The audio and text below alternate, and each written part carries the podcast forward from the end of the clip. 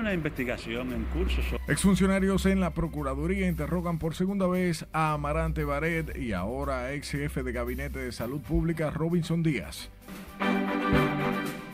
Nosotros tenemos que mandar a la comisión, dilucidar y analizar a comisión y con plazo para entregar informe en el Senado las ternas enviadas por los diputados con integrantes de la Cámara de Cuentas y Defensor del Pueblo. Sino desarrollo económico que significa sacar a gente de la pobreza. El presidente Luis Abinader resalta el empeño de su gobierno por elevar los niveles económicos de los dominicanos afectados por los estragos de la pandemia de la COVID-19. El objetivo de esto es proteger la vida de nuestros ciudadanos. Las Fuerzas Armadas y Turismo impedirán fiestas en hoteles y lugares turísticos durante la Semana Santa.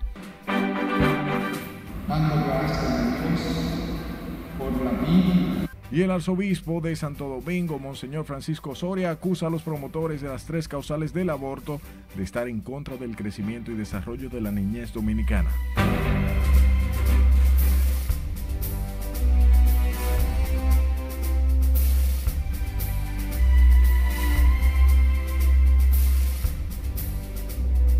Como cada noche nos llena de gratitud de recibirles en esta sumisión estelar. De inmediato comenzamos y hablamos de la Procuraduría Especializada de Persecución a la Corrupción Administrativa que interrogó nuevamente este jueves al ex ministro de Educación Carlos Amarante Baret.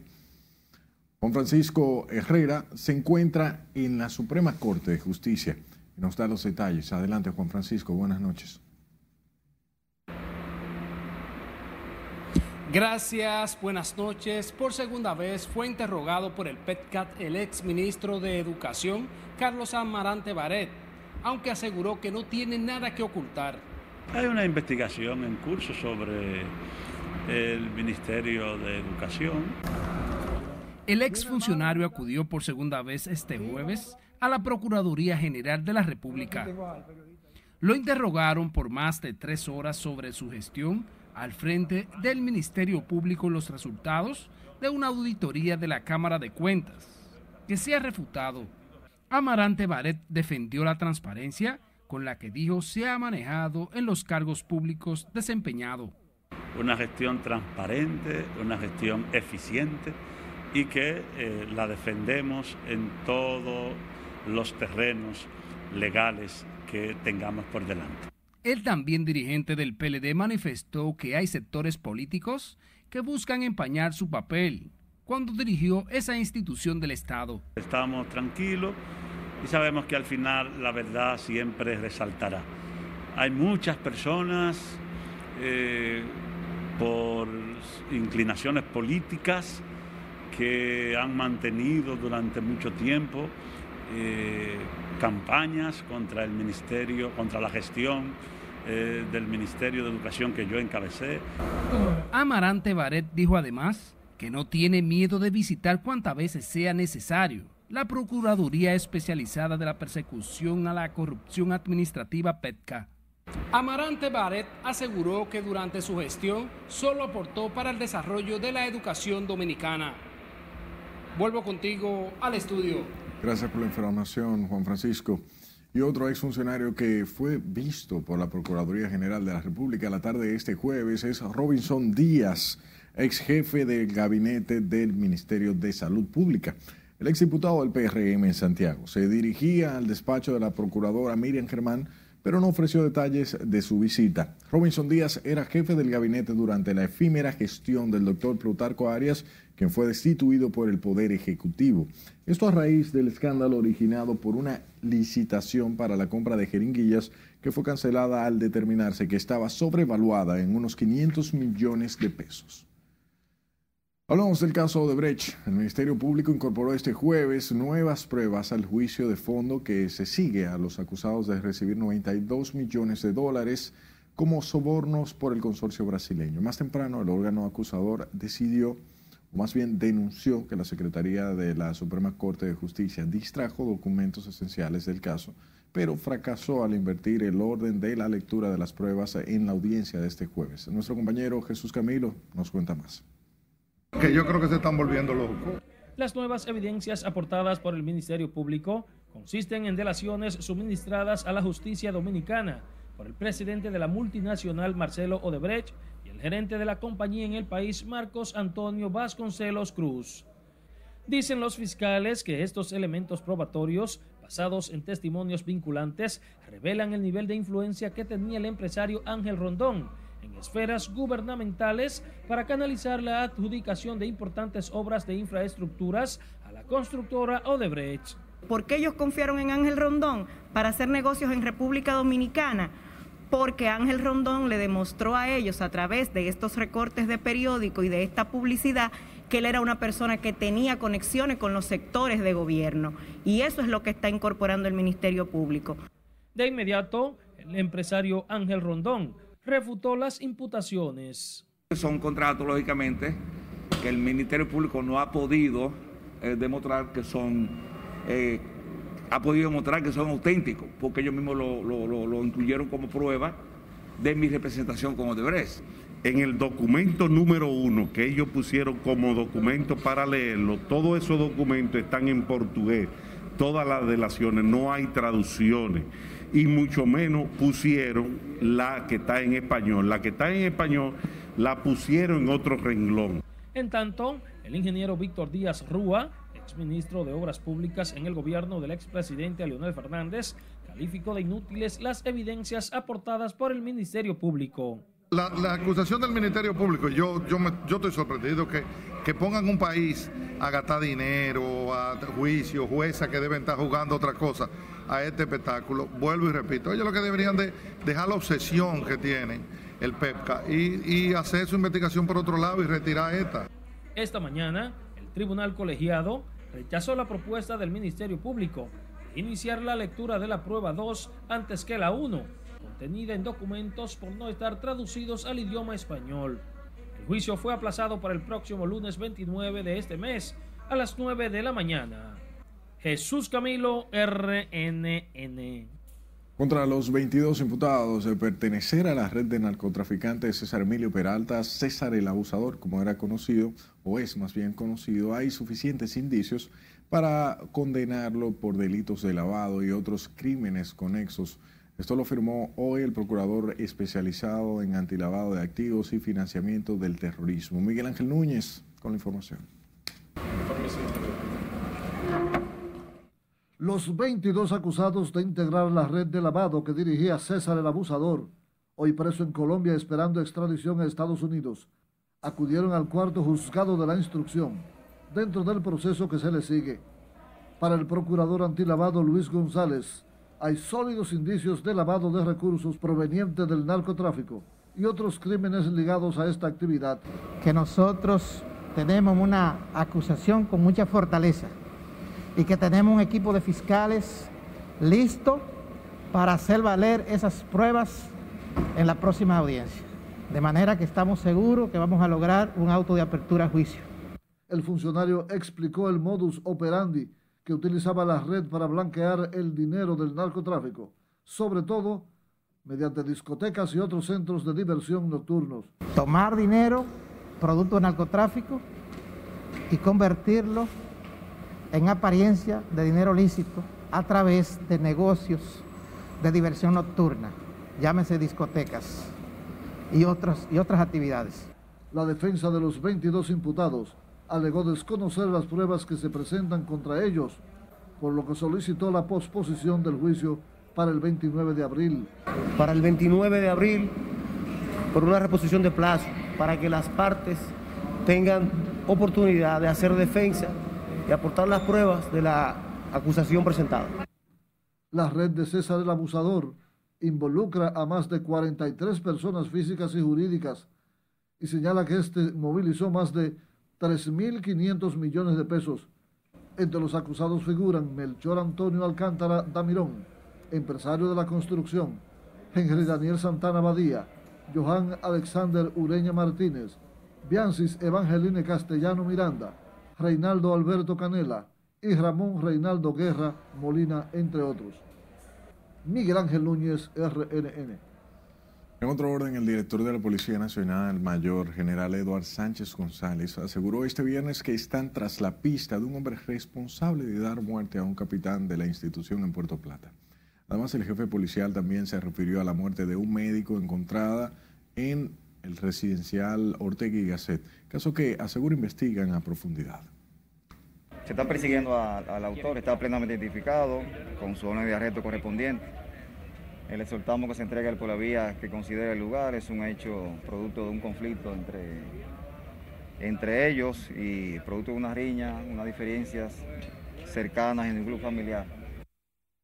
El mayor general Eduardo Sánchez también informó que avanzan en los preparativos, en los preparativos del plan de seguridad para lo que se redoblará el patrullaje en todo el país.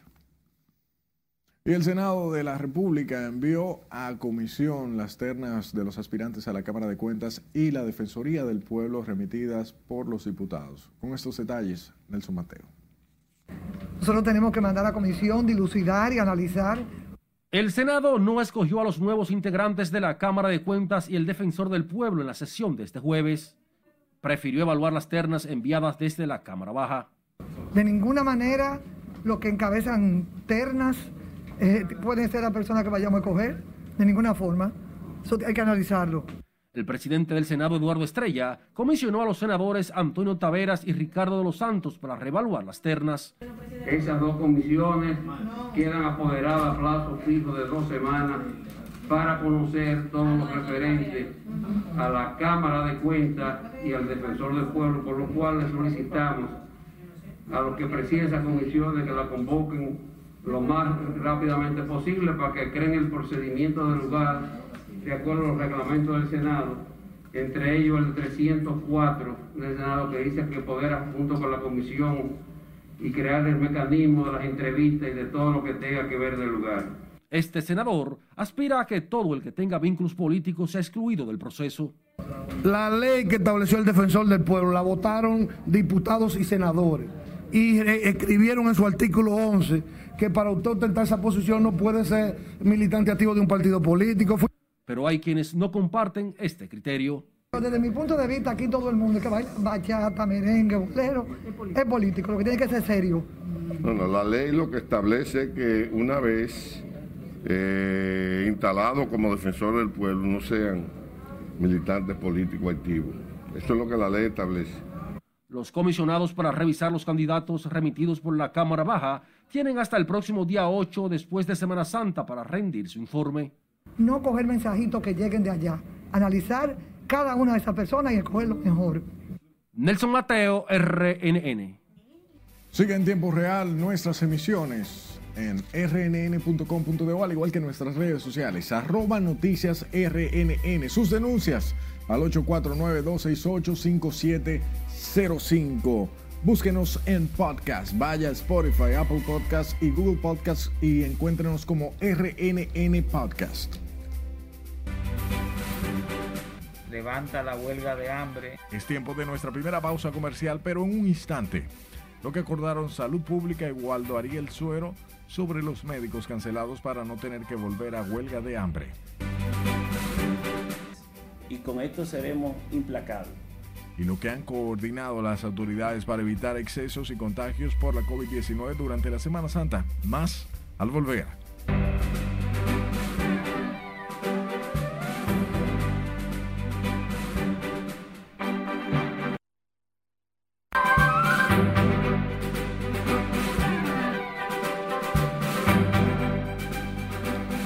El presidente estadounidense Joe Biden manifestó la intención de presentarse a la reelección en los comicios del 2024 y aseguró que le gustaría que la actual vicepresidenta Kamala Harris siguiera siendo su compañera de candidatura. Miguel Ángel Núñez con el recuento internacional. Iniciamos en Washington porque el presidente Joe Biden dijo que su plan es presentarse a la reelección. Esa es mi intención, dijo el mandatario durante su primera rueda de prensa desde que llegó al poder el 20 de enero. No obstante, aclaró que nunca en su vida ha podido hacer planes con una antelación de cuatro años o tres años y medio.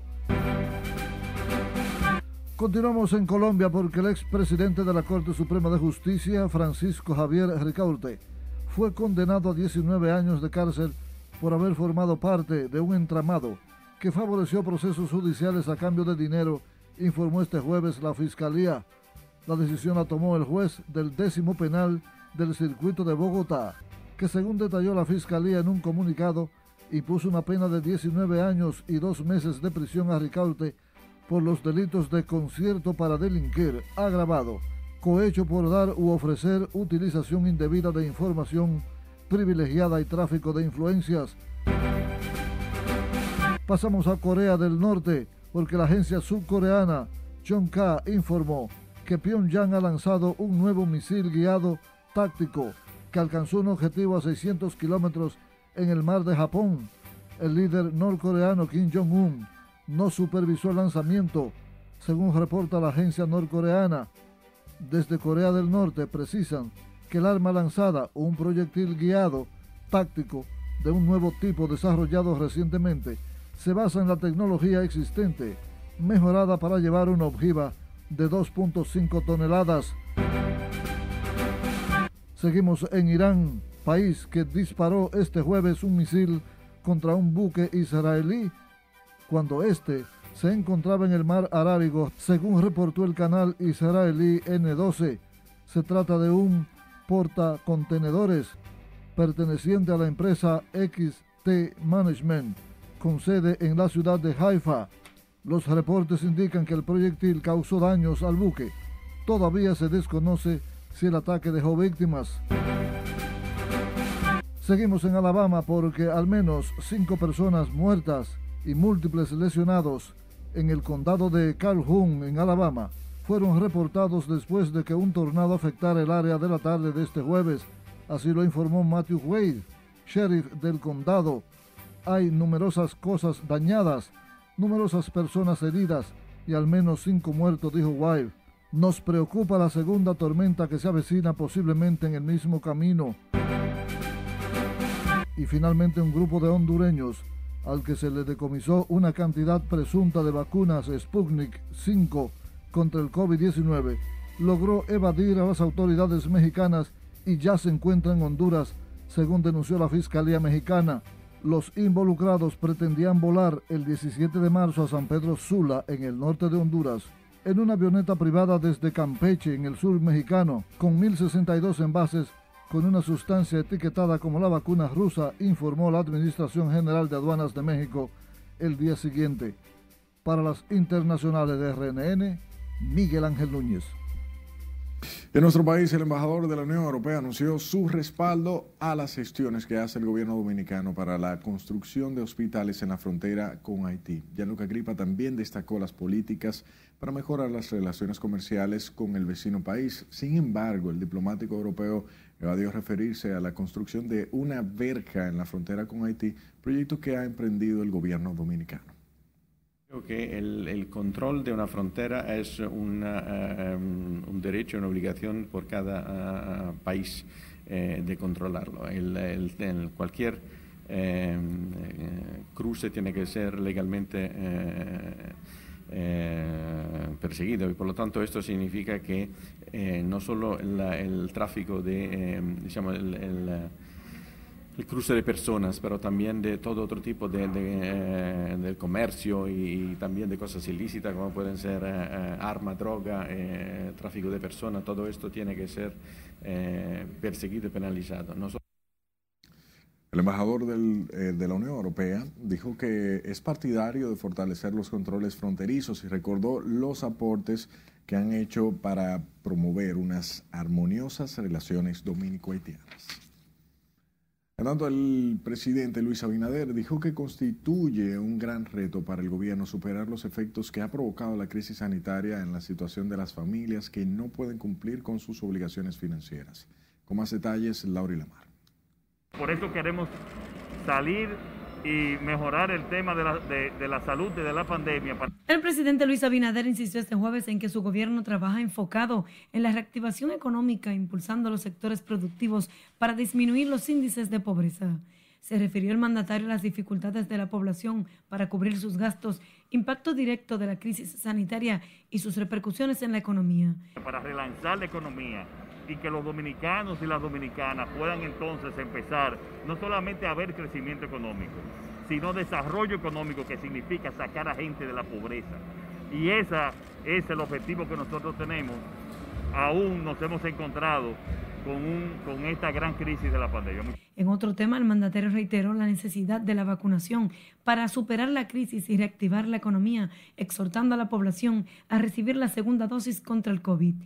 Lo que tiene que hacer la población es asistir a la segunda dosis, como lo dice y como lo tiene en el documentico que se le dio cuando fueron a vacunarse por primera vez. Abinader participó este jueves en la inauguración de la quinta sucursal de Almacenes Garrido en Pantoja de Santo Domingo Oeste.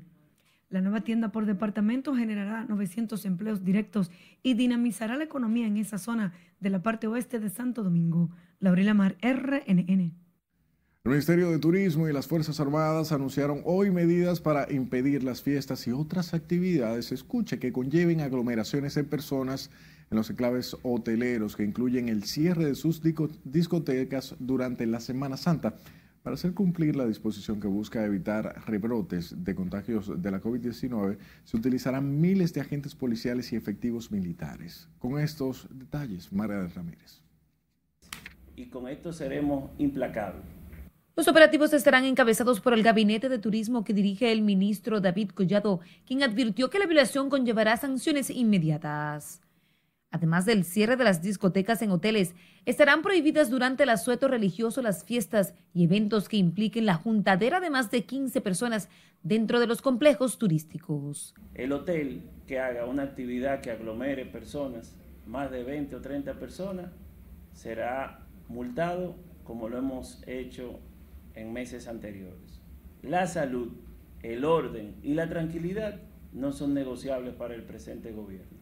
La resolución establece en particular que en Catcana, Casa de Campo y Punta Cana deberán respetar el horario del toque de queda, así como lo relativo a la disposición que prohíbe el expendio de bebidas alcohólicas. Ciencia del ser humano, del ciudadano. Hay que asumir la responsabilidad de proteger y proteger a su familia. Los militares y policías que se desplegarán por hoteles y centros turísticos acompañarán a unos 500 inspectores de turismo. El objetivo de esto es proteger la vida de nuestros ciudadanos en este periodo de Semana Santa y de nuestros visitantes. El tránsito será regulado por un fortalecimiento integral entre Comipol, DGCET, patrullaje continuo, residenciales, avenidas, barrios. Los hoteles tienen permitido operar con hasta un 80% de ocupación y quedará prohibido el uso de juca en las instalaciones turísticas. La disposición también prohíbe el uso de equipos acuáticos y de motor en las playas, así como casas de campaña y juca en esos espacios. Margaret Ramírez, RNN. Hablamos de los médicos encabezados por Waldo Ariel Suero que se dispusieron o depusieron más bien la huelga de hambre y desalojaron el Ministerio de Salud al arribar a un acuerdo que permitirá la reposición de los cancelados y las jubilaciones de otros. El acuerdo se logró luego de que el presidente Luis Abinader instruyera a los funcionarios de salud para que resolvieran el conflicto con los médicos. Si le dice aquí no, con más. El Colegio Médico Dominicano, a partir de este instante, levanta la huelga de hambre que teníamos desde la mañana de ayer. Tras pernoctar en la segunda planta del Ministerio de Salud, el doctor Waldo Ariel Suero comenzó a negociar temprano con las autoridades. Se crearon dos comisiones, una va a trabajar con el ministro y otra comisión va a trabajar con el Servicio Nacional de Salud. Lo hizo directamente con el ministro Daniel Rivera, que era una de sus condiciones de donde surgió el acuerdo para reintegrar a los cancelados y pensionar a los que cumplan con la edad de retiro. Y hemos arribado al acuerdo donde eh, ambos, ustedes lo escucharon, van a reponerse todos estos médicos cancelados.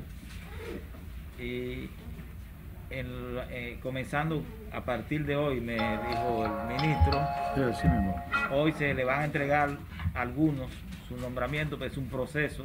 Para que todos los casos sean resueltos nosotros estamos en la mejor disposición y así hemos conversado y hemos llegado al acuerdo con el presidente del Colegio Médico, Waldo Ariel Suero, para que todos esos médicos que ya nos han presentado en su lista, aquellos que tengan algún problema, pues sean contratados.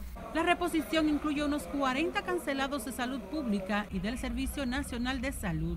Eran médicos que tenían puestos políticos cargos administrativos y la gestión anterior lo dejó sin plaza, pero aún así nosotros como institución y como gestión vamos a asumir y le vamos a hacer su creación de las plazas tal como lo negociamos con el doctor Waldo Ariel Suero y la comisión que lo acompaña. Pero Waldo no solo quiere que se reponga al grupo que lo acompañó, sino también a los cancelados en el plan social de la presidencia.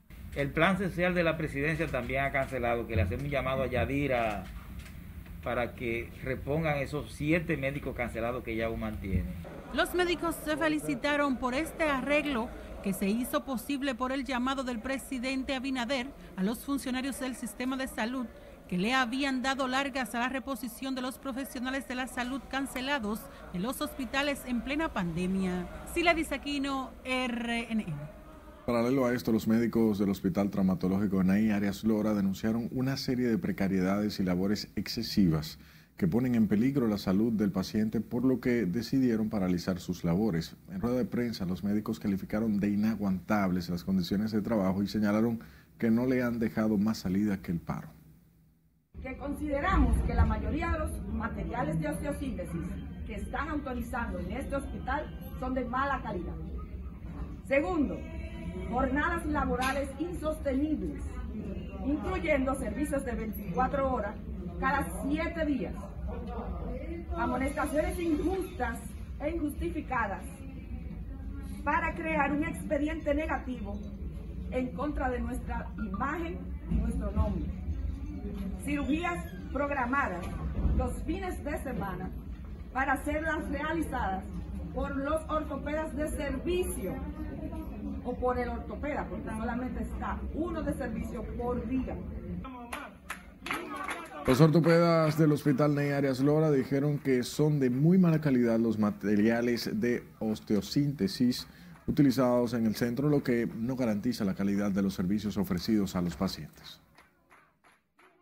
Ahora vamos a Santiago, donde la vicepresidenta de la República, Raquel Peña, destacó la disminución de los casos de coronavirus en el país. La coordinadora del Gabinete de Salud recorrió los centros de vacunación contra el COVID que operan en esta ciudad. Y Junior Marte nos cuenta. La vicepresidenta Raquel Peña pide a la población continuar con las medidas establecidas para evitar un repunte de los casos de COVID luego de la Semana Santa. Que seamos responsables cada uno de nosotros de no bajar la guardia, de utilizar la mascarilla, el distanciamiento, el lavado de manos. Así de esa manera nosotros vamos a evitar y vamos a dar ejemplo también a nivel mundial de que nosotros sí podemos cumplir con esas medidas necesarias para que no haya un repunte. Ponderó el esfuerzo de las autoridades para avanzar en el proceso de vacunación, para lo que se necesitan nuevos lotes de vacunas, aunque no se sabe cuándo llegarán al país. No me gusta decir llega tal día, porque todo depende de una serie de variables que nosotros no controlamos a nivel mundial. En Santiago se han habilitado unos 25 puestos de vacunación en los que se aplica la segunda dosis. Nosotros vacunamos diario un promedio de 160, 170, dependiendo personas por día.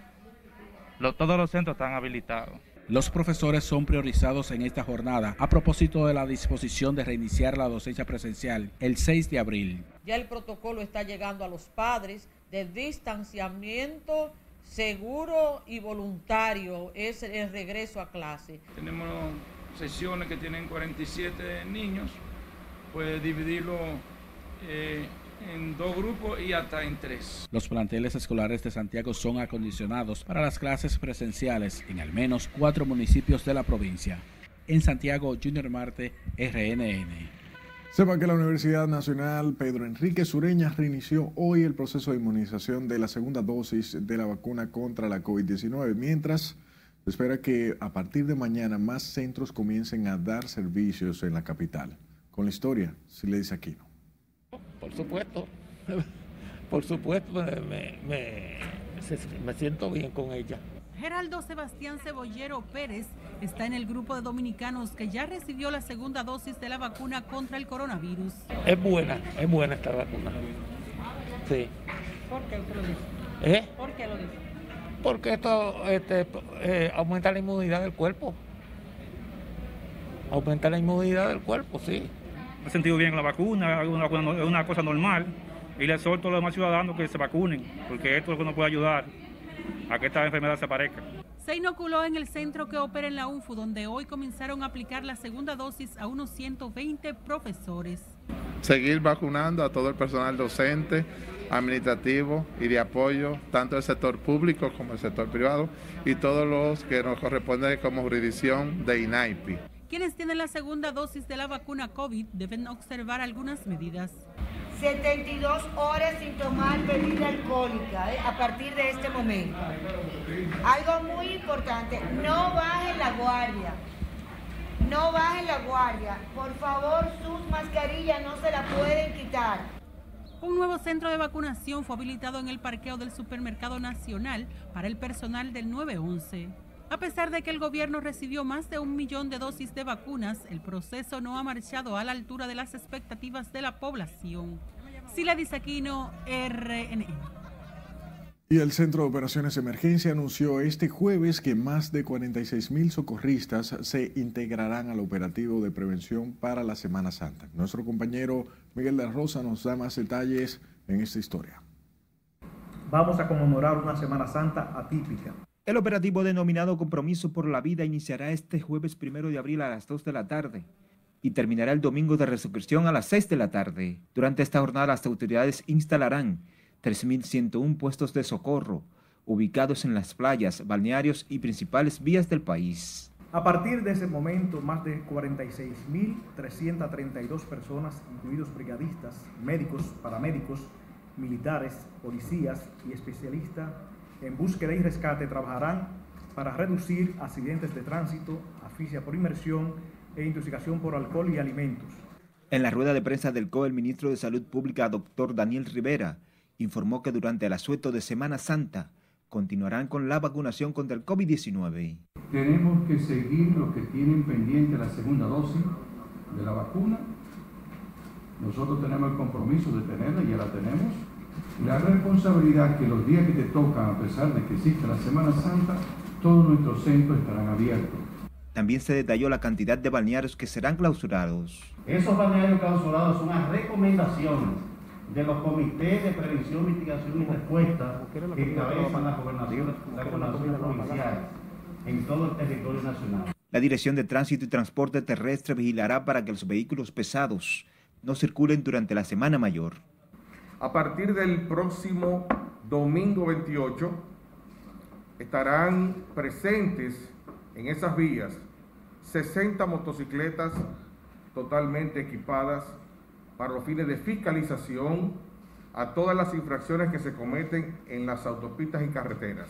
Por tratarse de una Semana Santa atípica por los ataques del coronavirus, las autoridades hicieron un llamado a la población a no olvidar el cumplimiento de los protocolos sanitarios recomendado por las autoridades para prevenir la propagación del COVID-19. Miguel de la Rosa, RNN.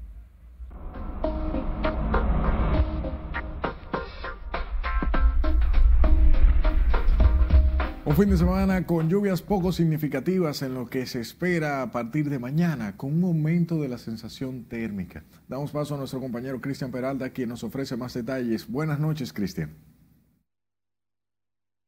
Gracias, muy buenas noches. Las condiciones del tiempo este jueves, bueno, pues ustedes han visto que no hemos tenido cambios muy significativos. Sí, el viento ha estado básicamente desde el este-noreste, también lo vamos a ver más adelante, que va a persistir así para el día de mañana y se ha encargado de arrastrar algo de humedad, pero ese fuerte sistema de alta presión está provocando que, bueno, pues que esa eh, humedad que arroja una débil vaguada que se encuentra pues en nuestra zona, entonces eh, no precipite eh, lluvias de consideración en la República Dominicana y también en buena parte del Caribe. Sí ha entrado nubosidad y como vemos entonces el viento para el día de mañana se mantendrá desde el este y desde el noreste.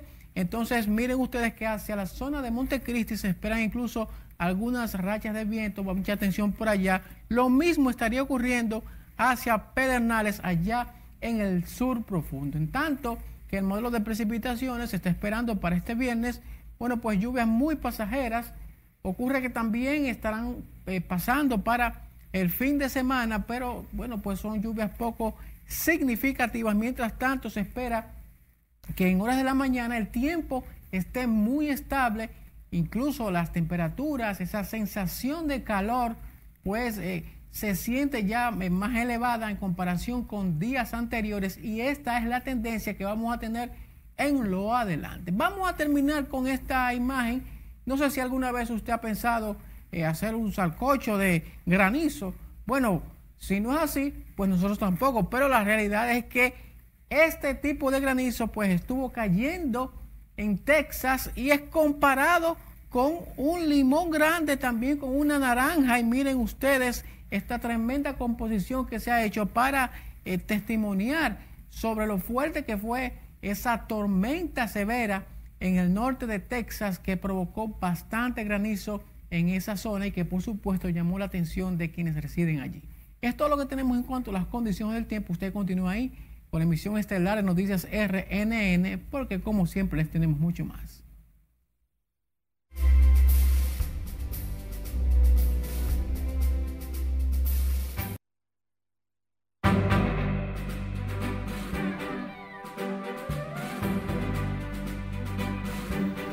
Gracias por darnos de su tiempo. El arzobispo metropolitano de Santo Domingo, Monseñor Francisco Soria, ratificó este jueves que quienes insisten en la aprobación de las tres causales están en contra del desarrollo de la niñez y considera que el deber de una mujer en estado de gestación es proteger la vida de la criatura ante todo. Nuestra compañera Ana Luisa Peguero nos amplía. Durante la Eucaristía de clausura de las patronales de Nuestra Señora de la Encarnación, patrona de la Catedral, Monseñor Osoria insistió en que los activistas que piden la inclusión de las tres causales en el Código Penal están atentando contra la Iglesia y el futuro de la niñez. Un movimiento en contra de los niños por nacer. Y volvió a ratificar la posición de la Iglesia a favor de la vida. Hay vida, una vida humana y hay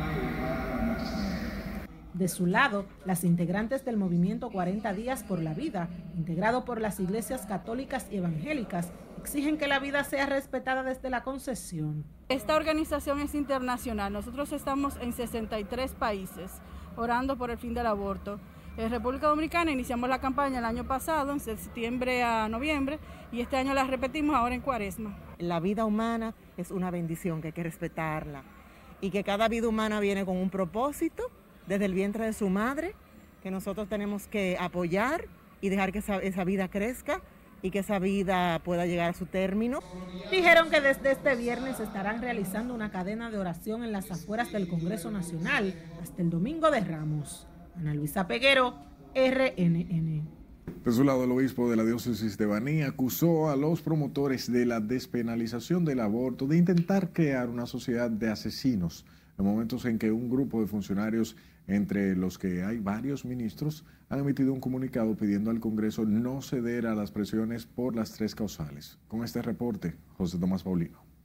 Que el que está proponiendo el aborto en las causales digamos, los autores intelectuales, todos, están pensando en el aborto libre. El obispo de Baní fue tajante al replantear la oposición de la Iglesia Católica a la interrupción del embarazo por ninguna causa. Si se aprueban las tres causales, miren los otros países y vean lo que va a pasar. ¿Y ya? ¿Qué pasará? Por ejemplo, cuando se aprueban las tres causales, primero, los abortos se triplican o cuadriplican. Es lo primero. Segundo, esa es la ruta que va hacia el aborto libre poco a poco. Ese fue el tema central de una misa oficiada por Monseñor Masalles en la Catedral hoy día del Niño por Nacer, dispuesto por la Ley 25 del 2001. Insistió en la defensa de la vida desde el momento de la concepción. Lo apoyan organizaciones sociales. No podemos perder de vista que nosotros tenemos el artículo 37 de nuestra Constitución que establece el respeto a la vida desde la concepción. El Foro de Mujeres por la Defensa de la Vida y la Familia llamó la atención de los legisladores para que no cedan a presiones de sectores empeñados en despenalizar el aborto. Lo apoya Víctor Masalles, que también mostró preocupación por los feminicidios con tres víctimas mortales en las últimas 72 horas en San Francisco de Macorís, Baní y Santo Domingo Este, provincia Santo Domingo. Usted sabe, los, asesinos en potencia que tenemos casados ahora mismo, con parejas no sabemos. Porque nosotros no tenemos la forma de seguir, porque ni lo hemos educado, ni lo estamos persiguiendo, ni lo estamos... Entonces, ¿qué pasa? Que es muy difícil que se resuelva a corto plazo, porque es un problema de una persona que no sabe manejar su violencia. Para Víctor Masalles, obispo de Baní, lo urgente es aprobar el nuevo código penal sin incluir las tres causales. Lo considera vital para frenar el grave problema de la criminalidad y la delincuencia en la República Dominicana. José Tomás Paulino, RNN. En contraste a esta información, la directora ejecutiva de la organización Save the Children, Alba Rodríguez, favoreció las tres causales para el aborto. Considera que los legisladores deben tomar en cuenta las tres causales para preservar los derechos de mujeres y niñas que muchas veces son vulnerados, específicamente las de los sectores más empobrecidos. La exclusión de dos de tres causales, la inclusión de una, la exclusión de dos o la inclusión de es un tema que no, yo creo que no era el foco de la discusión en el país. Hay elementos en las tres causales que es lo que se debe de discutir, no seleccionar una sobre otra. Creo que se tiene que llegar a una discusión profunda, a un diálogo donde los disensos eh, sean respetados y se pueda construir sobre el consenso lo mejor para las niñas, adolescentes y mujeres de este país. Save the Children junto con la Confederación Nacional de Cacao Cultores Dominicanos y el apoyo de la Unión Europea realizaron un encuentro denominado Mujeres en la cadena de valor del cacao. El objetivo de este proyecto es fortalecer las capacidades y conocimientos sobre la producción del cacao protegiendo a grupos vulnerables. Damos un giro informativo y hablamos de los empleados cancelados de educación y profesores de prepara que se manifestaron este jueves frente a la sede del ministerio para exigir el pago de sus prestaciones laborales y otras reivindicaciones. Mara Ramírez con los detalles. Aquí hay mujeres que no tienen para pagar su casa. El entorno del Ministerio de Educación sigue siendo el escenario para las demandas de profesores y empleados de educación desvinculados. Unos y otros exigen otras reivindicaciones. De un lado estaban ex empleados administrativos de escuelas de Santo Domingo Norte que reclamaban el pago de prestaciones a más de seis meses de su cancelación. Que entienda que nosotros somos personas pobres y ser humanos y que esos recursos ya hay que entregárselos inmediatamente a esos padres de familia porque ya no tienen quien le fíe en un colmado. Porque él se pronunció ante la sociedad y dijo que él canalizó el pago para, para, para los desvinculados y sin embargo a nuestras cuentas no ha caído dinero. Es mentira. También los profesores de Prepara se manifestaron exigiendo regulación de su estatus, nombramiento y aumento salarial. Ya todo el mundo lo sabe, los mismos, los mismos consejos de la escuela, los que abren la puerta, cobran más que nosotros. No es porque nosotros tenemos una angustia sobre ellos, sino aclarándole que la situación de sueldo que estamos viviendo es pirca. Estamos reclamando que nos regularicen el sueldo nos regularizan y luego que nos completen, porque ya tenemos de cinco años en adelante, al maestro se le completa con una tanda, si nada más tienen una. De Santiago vinieron profesoras que reclaman el pago de licencia por maternidad. A costa de que el ministerio pueda pagar. Tenemos aquí evidencia de que ya la CISARIL depositó eh, toda la suma de dinero porque ya agotamos los protocolos que se necesitan. Sin embargo, el MINER nunca nos da respuesta, solamente nos dice que esperemos, que debemos esperar. Tanto los empleados cancelados como los profesores llamaron al ministro Roberto Fulcar a tomar en cuenta sus reclamos y evitar manifestaciones más contundentes. Margaret Ramírez, RNN. Albergan la razón del derecho. Vamos a nuestra última pausa de la noche, pero al volver los más de 700 nuevos abogados autorizados a ejercer la profesión en el país. Porque es una situación que cada quien tiene que aportar. Y las reacciones a la propuesta del ayuntamiento para convertir en una vía dos de las principales avenidas de la capital. Esto más al volver por RNN Misión Estelar.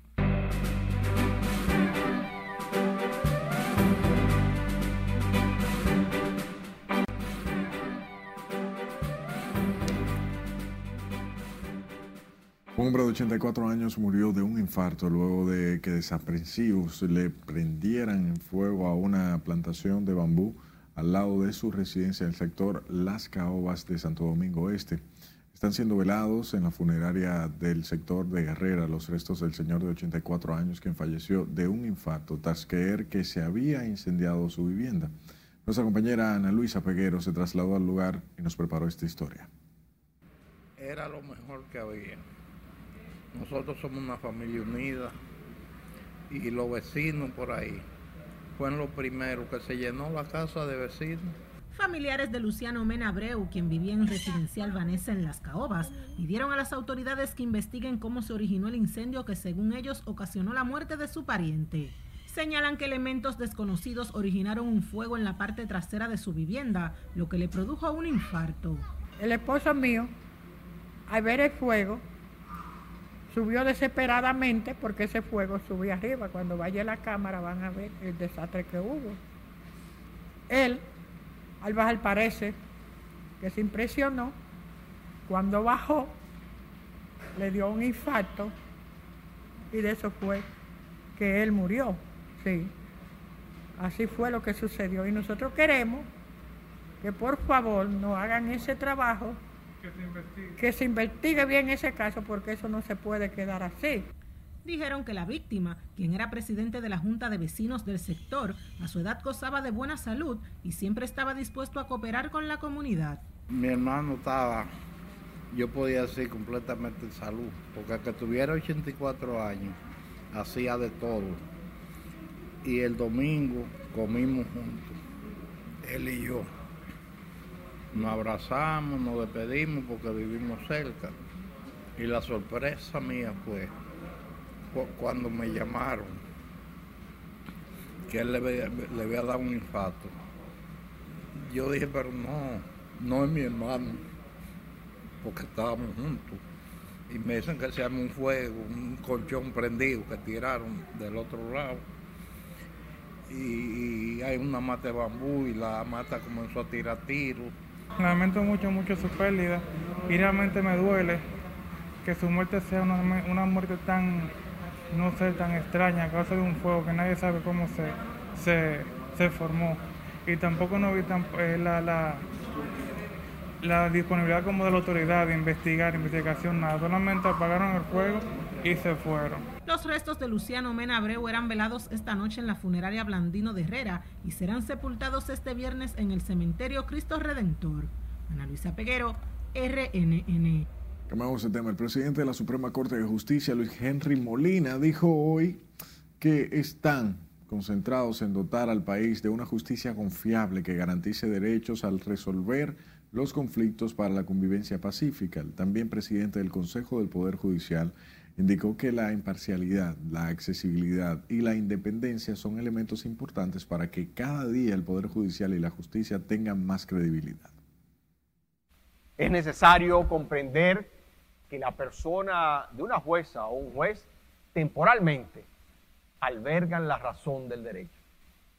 Es decir, la sabiduría, la justeza, la disposición que se aspira de su servicio. En el camino que comienza hoy la labor del derecho debe estar impregnado de curiosidad, diplomacia y sabiduría. Este jueves se realizó la audiencia de juramentación virtual de 700 nuevos profesionales del derecho que quedaron formalmente investidos. Es la tercera juramentación virtual de abogados que realiza la Suprema Corte y se dedicó al doctor Manuel Antonio Florencio Estrella, fue presidente de la Corte de Apelación de San Francisco de Macorís. la alcaldía del Distrito Nacional celebrará mañana viernes visitas públicas sobre el proyecto que busca convertir en una sola vía dos de las más importantes avenidas de la capital, la Lincoln y la Winston Churchill. Nuestro compañero Juan Francisco Herrera con este tema.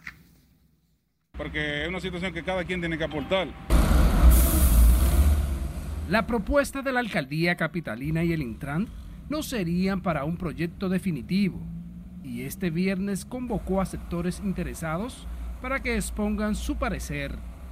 Esto para que la avenida Winston Churchill y su prolongación Enrique Jiménez Moya vayan en circulación desde la George Washington hasta la avenida John F. Kennedy. De una u otra forma hay que buscar la manera de poder desahogar lo que es esta parte del entorno de la ciudad. Mientras que la avenida Abraham Lincoln circulará desde la Kennedy hacia la George Washington. Porque así fluye más rápido el tránsito. Si se convierte en una sola vía, uno no tiene ese ajetreo y más con los semáforos. Sabe que aquí en la capital los tapones se ponen muy ásperos. Los cambios en estas dos avenidas podrían contribuir a enfrentar el caos en el tránsito. Creo que hay que apostar por ese cambio que busca, por lo que veo, agilizar ya el transporte de vehículos, tanto privado como urbano. Se busca con esto organizar el transporte y mejorar el flujo del tránsito. La alcaldesa Carolina Mejía recordó que se han realizado unos 38 cambios de vías en el polígono central de la capital, en tres etapas desde noviembre del año pasado. Sin embargo, esto no ha resuelto los largos y molestosos taponamientos en el tránsito. Juan Francisco Herrera, RNN.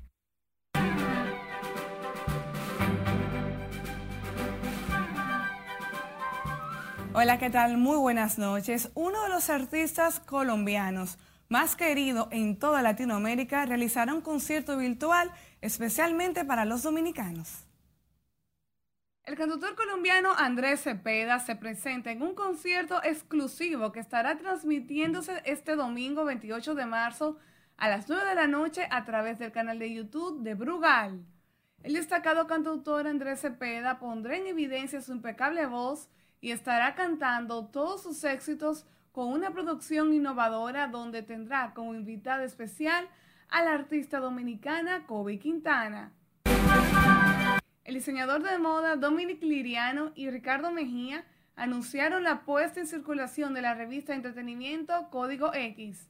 La revista es editada por la empresa Glamour Media Group y contará con una circulación gratuita en el país y en New York, en centros comerciales y en el metro va dirigida en parte al, mundo urbano, a la música urbana, para tratar de, traer otra perspectiva de lo que es la música urbana.